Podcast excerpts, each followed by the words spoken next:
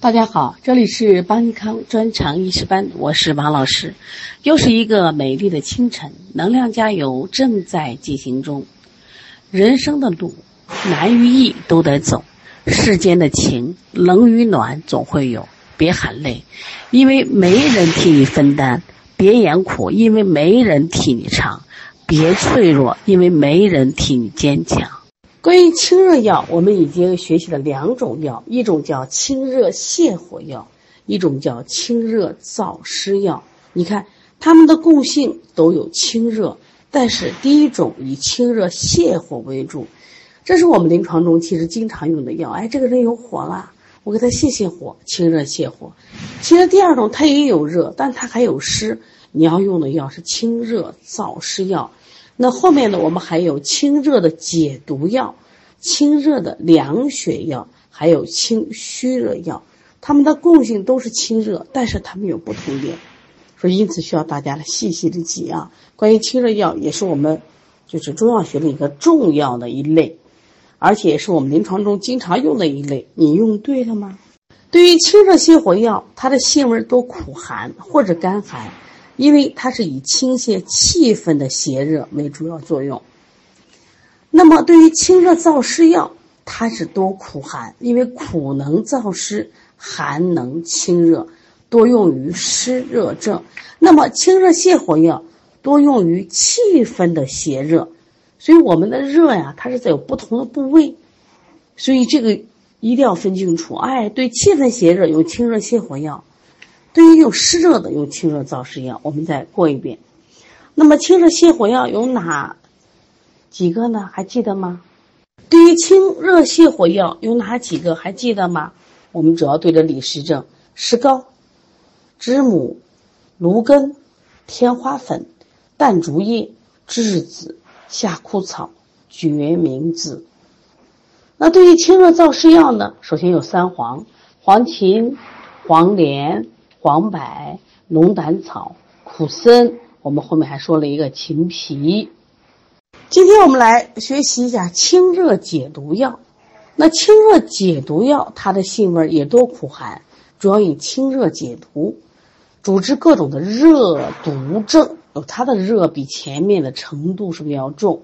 热毒症，比如说疮痈、钉结、丹毒、温毒的发斑。咽喉肿痛、炸腮，还有热毒的下痢，以及虫蛇的咬伤、癌肿、烧烫伤，那这种情况呢，要清热解毒。你看，清热下火，我重点是在去一些火上；清热燥湿，那我在燥湿上，因为它们都有清热。那么清热解毒，说明它肿的程度已经非常的严重。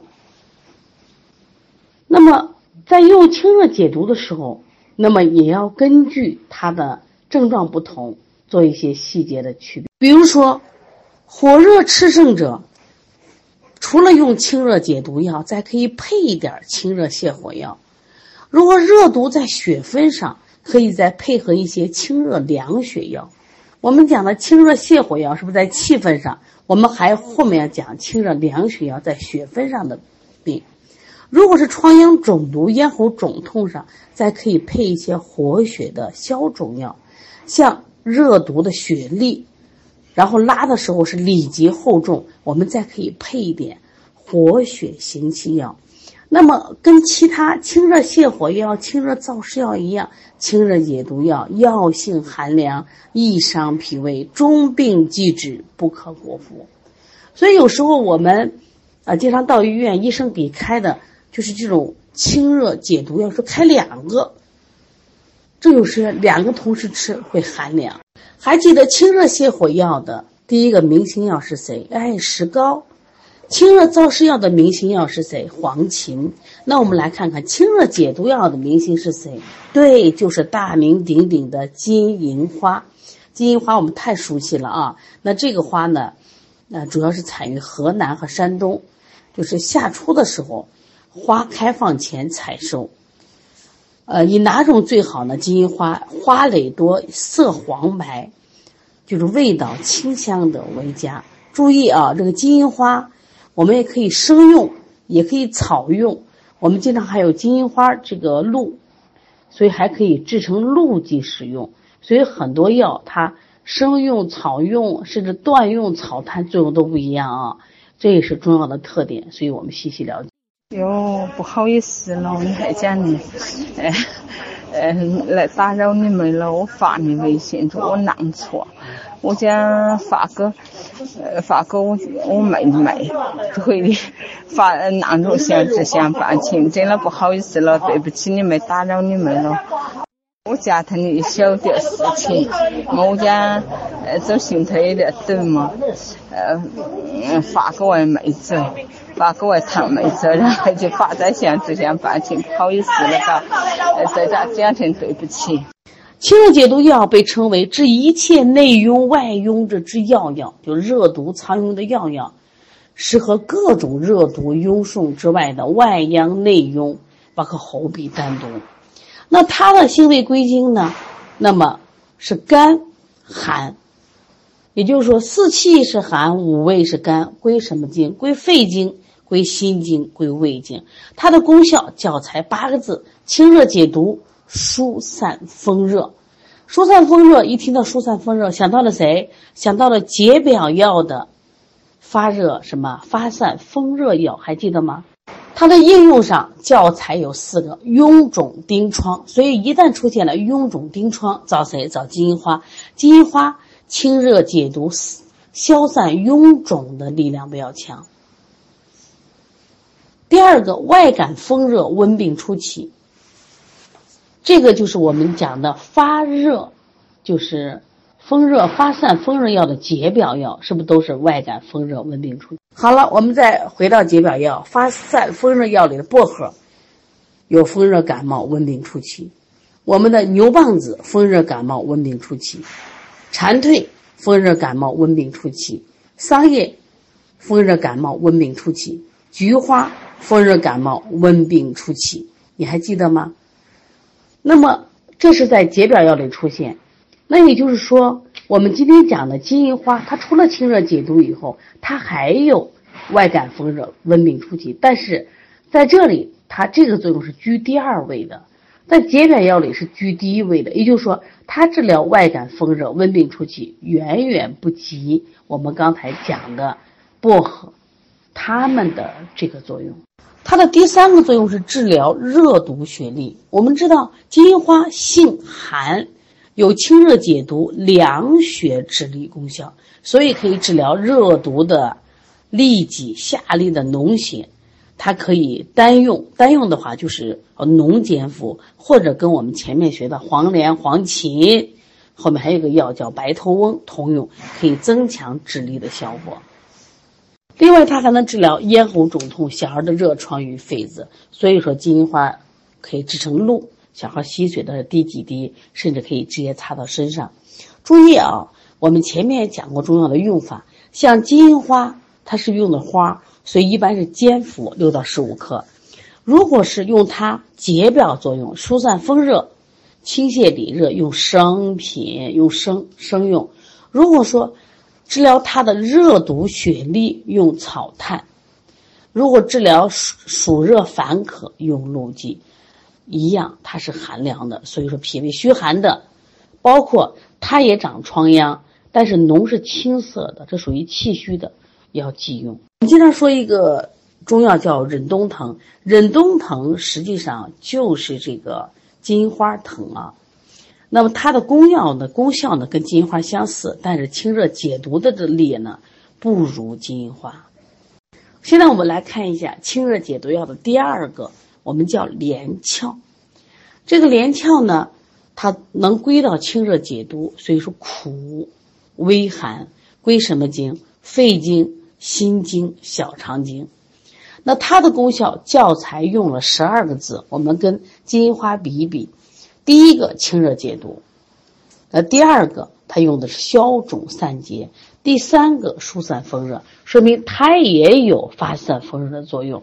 但是这个作用呢，放在了第九位，第三位，第三位啊，所以它主要功效清热解毒，第二个消肿散结，第三个疏散风热。那么它跟金银花唯一的差别是什么？多了一个消肿散结。我们看它的功效，在功效里边，第一个写的是臃肿疮毒，裸粒痰糊。大家看到了没？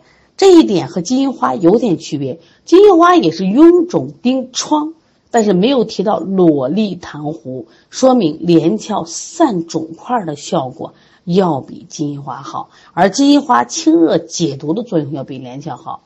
那第二个，风热外感，温病初起，这是一样的。第三个，它有热淋涩痛，你看它能知道热淋。我们再恢复学习一下，我们在前面学的这个中药里边哪几个能治热淋涩痛？你还记得吗？一边学习一边走。我们前面在清热药里边、清热泻火药里边还记得不？我们讲的芦根，芦根能治疗热淋的涩痛。另外，在清热泻火药里边有个栀子。它可以治疗血淋的涩痛，所以大家一定要一边学一边对比啊，要不然的话，好像都见过，在哪见过又记不得了。对，我们的连翘可以治疗热淋的涩痛。那么连翘和金银花，它们俩的共同作用和不同点是什么呢？连翘和金银花都放在清热解毒药了，所以说清热解毒，另外疏散风热两个共性。它既可以透热达表，又能清理热，就能既能清理热、清热解毒，还能透热达表，它俩的共性。那么，对于热毒的疮疡、风热感冒、温热病，经常两个相须为用。那不同的连翘主要是清心解毒之力比较强，而且特别善于消痈散结，被称为疮家之圣药，治这个裸痢痰糊。我昨天讲了这个。在东晋时候呢，就是艾女艾灸学家鲍姑，她是用这个麦粒灸治这个什么呀落痢痰糊。那么其实我们的连翘就可以治疗。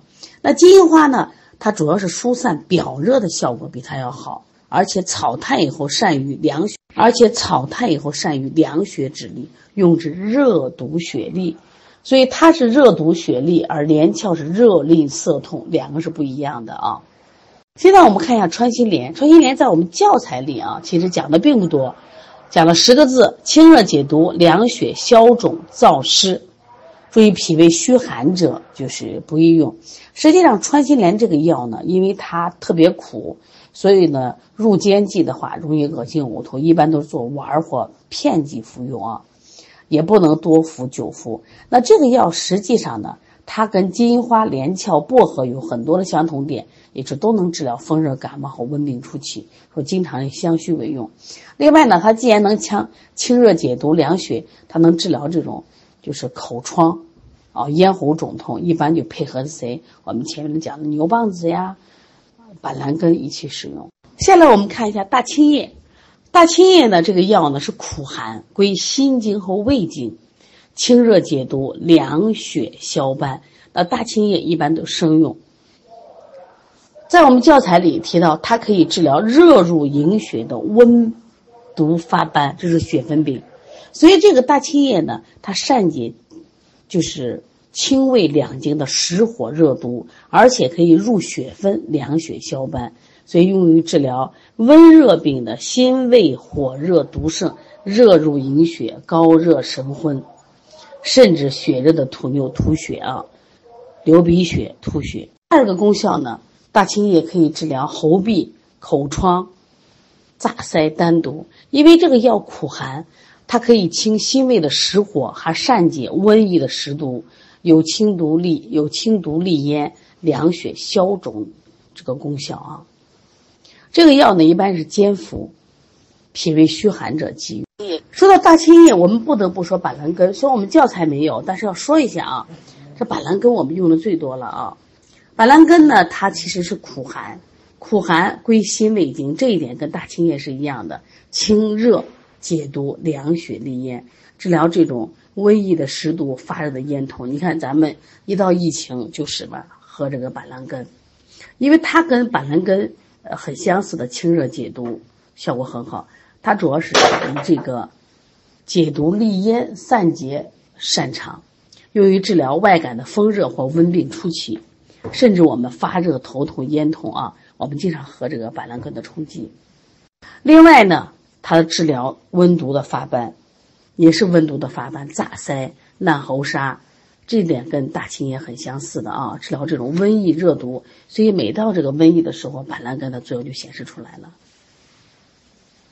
现在我们看一下清代，清代呢清热解毒、凉血消斑。另外呢，清肝泻火、定惊，所以这个药呢是归的是肝经。我们现在看一下清代的应用，教材里讲了四个。第一个是温毒的发斑、血热的吐衄，那就是说，当我们体内的血分热的时候，会出现斑点，甚至会出现吐血或流鼻血。注意啊，这个清代跟大青叶一比，它俩有共同的作用，清热解毒、凉血消斑。但是呢，它的解热功能就比。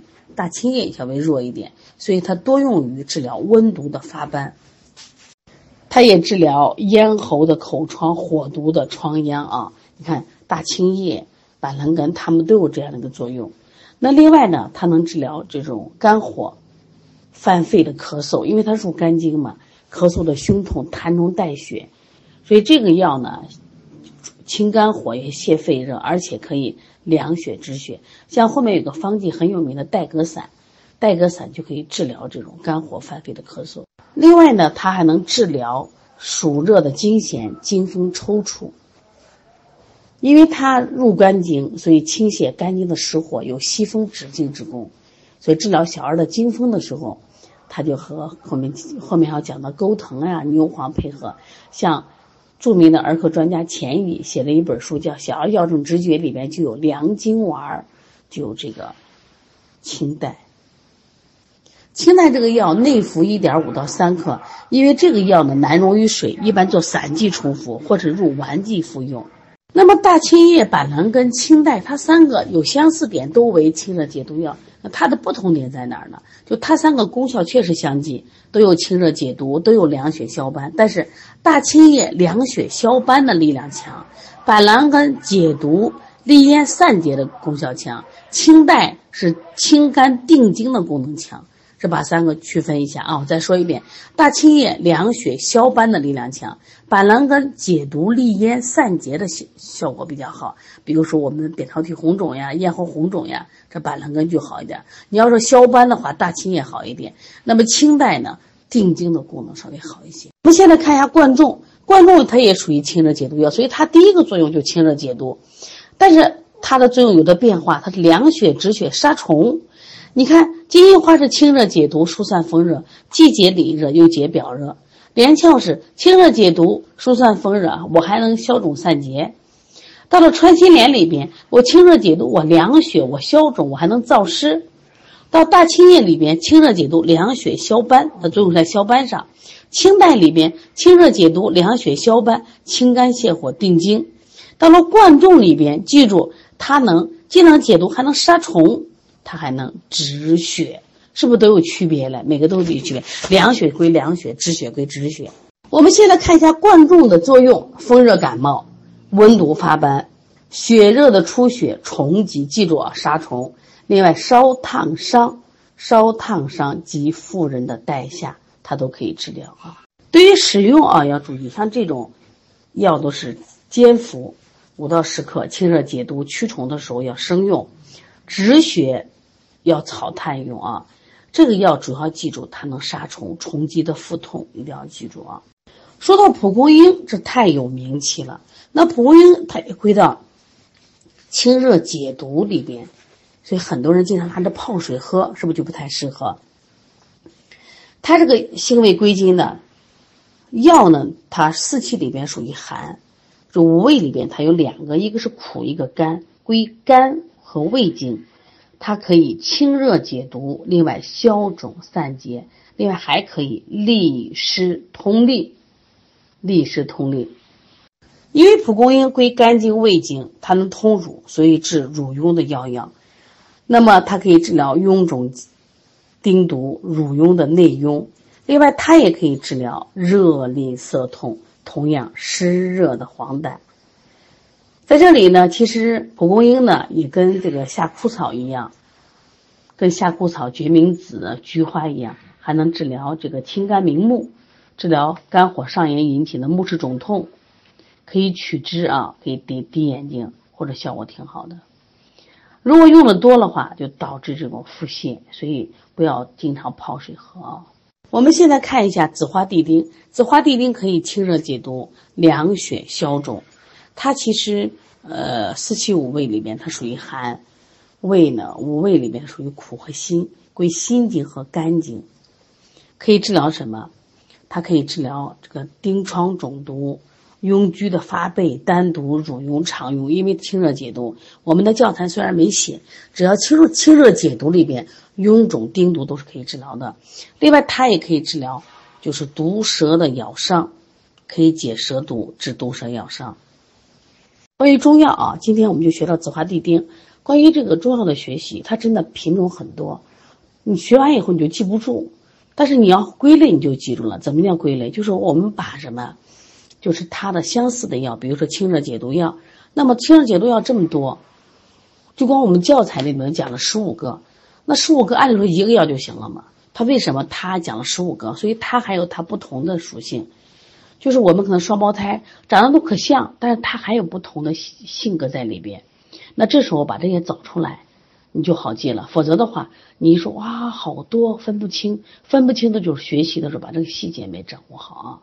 大家好，这里是邦尼康专长医师班，我是王老师。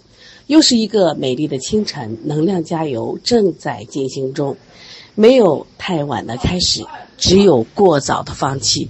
不害怕改变，也不自我设限，人生最好的时光永远是现在，加油吧！关于清热药有几种呢？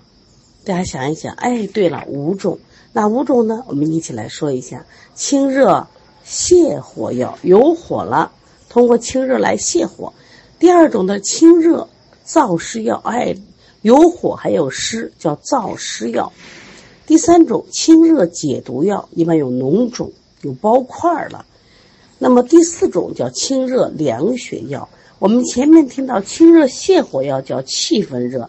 那清热凉血药就叫血分热。我们经常有人听说，有的人血热，血热，这就是清热凉血药。所以我们常说的生地黄是清热凉血药的明星药。那么还有一种药叫清虚热药。我们经常说，哎，有的人阴虚，阴虚，我们有虚清虚热药。关于清热解毒药，内容是比较多的。我们有金花、连翘、穿心莲、大青叶。清代贯众，还有蒲公英。对，蒲公英是治疗乳痈的药药，一定要记得。还有紫花地丁，记住丁对丁，我们身上长钉子、长疖，就找谁？紫花地丁。下来我们说一下土茯苓。其实每个药都有它自己的特色，等听老师讲课的时候再细细听。叫梅毒之药药。那么土茯苓呢，它可以解毒除湿，还可以通利关节。治疗杨梅的毒疮。对于这个土茯苓，可不是我们说的茯苓啊，我们说的茯苓是利水渗湿药，是健脾利湿、利水宁心的。土茯苓是清热药，它主要功能是解毒、除湿，还有这个通利关节。像它主要治的这种梅毒以及汞中毒引起的肢体的拘挛、筋骨的疼痛。这是一个它的特殊的功药啊，所以称为治梅毒的药药。另外，它能治疗湿热的淋浊，包括湿热带下，还有湿疹的这种瘙痒。我们现在人很多得了这个类风湿的关节炎、牛皮癣的关节炎，这种痛风的关节炎，就用这个土茯苓效果好。啊所以治疗湿疹用的是土茯苓，而不是什么茯苓啊。关于鱼腥草这个药呢，它属于这个辛微寒，归肺经。这四川人特别爱吃，清热解毒、消痈排脓、利尿通淋，这是一道菜啊。所以它治疗肺热的咳嗽，这一点我觉着这个四川人也特别聪明。你看四川人特别喜欢吃这麻辣的，但他为什么不上火呢？他们还有一盘菜叫鱼腥草。凉拌鱼腥草，所以这个鱼腥草是治肺用的一个药药。前面讲了，蒲公英是治疗乳痈的药药，它是治肺用的药药，同时它还能治疗热毒的疮痈、湿热的淋症。淋症也是一种病啊，我们后面要学。另外还能治疗湿热的泄痢，用痢疾它治疗。关于这个射干这个药，其实我们有个很著名的方剂叫这个射肝麻黄汤，它治疗这个寒痰咳喘、痰多清稀，这在冬天用的比较多啊。那么射干这个药呢，它也是苦寒，归肺经，清热解毒、泻化痰，然后呢利咽。它特别擅长于清泻肺火、清热解毒、祛痰利咽之效，所以说它是治疗。热毒痰火郁结的咽喉肿痛之要药，发现了没？它其实每一个药呀都有自己的这个特色。那刚才我们说了，这个鱼腥草擅长是不是清肺火呀？清洁肺热减长，而且它能治疗这个，它能治疗这个肺痈。所以说，如果遇到遇到这个我们说肺痈的时候，找谁？找鱼腥草。那么。这个射干呢，也经常心泻肺火，但是呢，如果出现了热火、毒痰郁结的咽喉红肿的时候，你找谁？找射肝啊。关于山豆根呢，在我们教材里就八个字：清热解毒、利咽消肿。这个山豆根呢，它也是嗯，就善清肺火、解热毒、利咽消肿。它治疗这种火毒蕴结的这个扁桃体红肿。咽喉红肿的一个药药，那么这一点其实跟射干有很相似的地方，但是射干呢，它还治痰。这个山豆根没说治痰，把这个分清楚啊，两个都能治什么？咽喉红肿，但是山豆根呢还治疗热毒痰火郁结的有痰，那么山豆根就治疗什么？火毒郁结，说这两个还有有些区别啊。另外呢，我们看一下有个药叫马勃。这个马勃呢，我们教材也只有八个字，这个就是清热解毒、利咽止血。你看前面都有利咽，但是它有一个止血作用啊。所以马勃粉啊，可以起到清热凉血、止血。下来我们看一下这个白头翁。白头翁呢，这个药呢就像个人名啊，这个名字其实尤其好记着呢。它能清热解毒、凉血止痢啊，热毒的血痢。疮疡的肿毒、血热的出血，就温疟发热的烦躁，它都可以治疗。所以说这个药呢，治疗这个下焦湿热的阴痒呀，还有这个带下呀，它也有这样的效果。我们后面学方剂的时候要学一个白头翁汤，白头翁汤呢就治这个热毒血痢，就有时这个夏天发热腹痛、里积厚重，哎，你单用白头翁，或者是和。黄连、黄柏、青皮，啊，合用啊，就白头翁汤，就治疗这种热毒血痢和湿热痢疾，它是一个良药。关于马齿苋的，哎，我觉得特别亲切，因为我这一周去艾草基地的时候，就还摘了一些，在在地田间地里摘了一些马齿苋，它的这个性味归经呢，就是酸寒，归肝大肠经，清热解毒、凉血止血、止痢啊。那这个药呢，也是性寒治滑的一个药啊。入大肠经，具有清热解毒、凉血止痢啊，这个单用就可以，这是治痢疾常用药物，就单着喝水就可以啊。另外，它也能治疗臃肿的疔疮、单毒、蛇虫咬伤舌诊，另外便血、治血、崩漏下血都是可以用的。注意脾胃虚寒的，不要用它。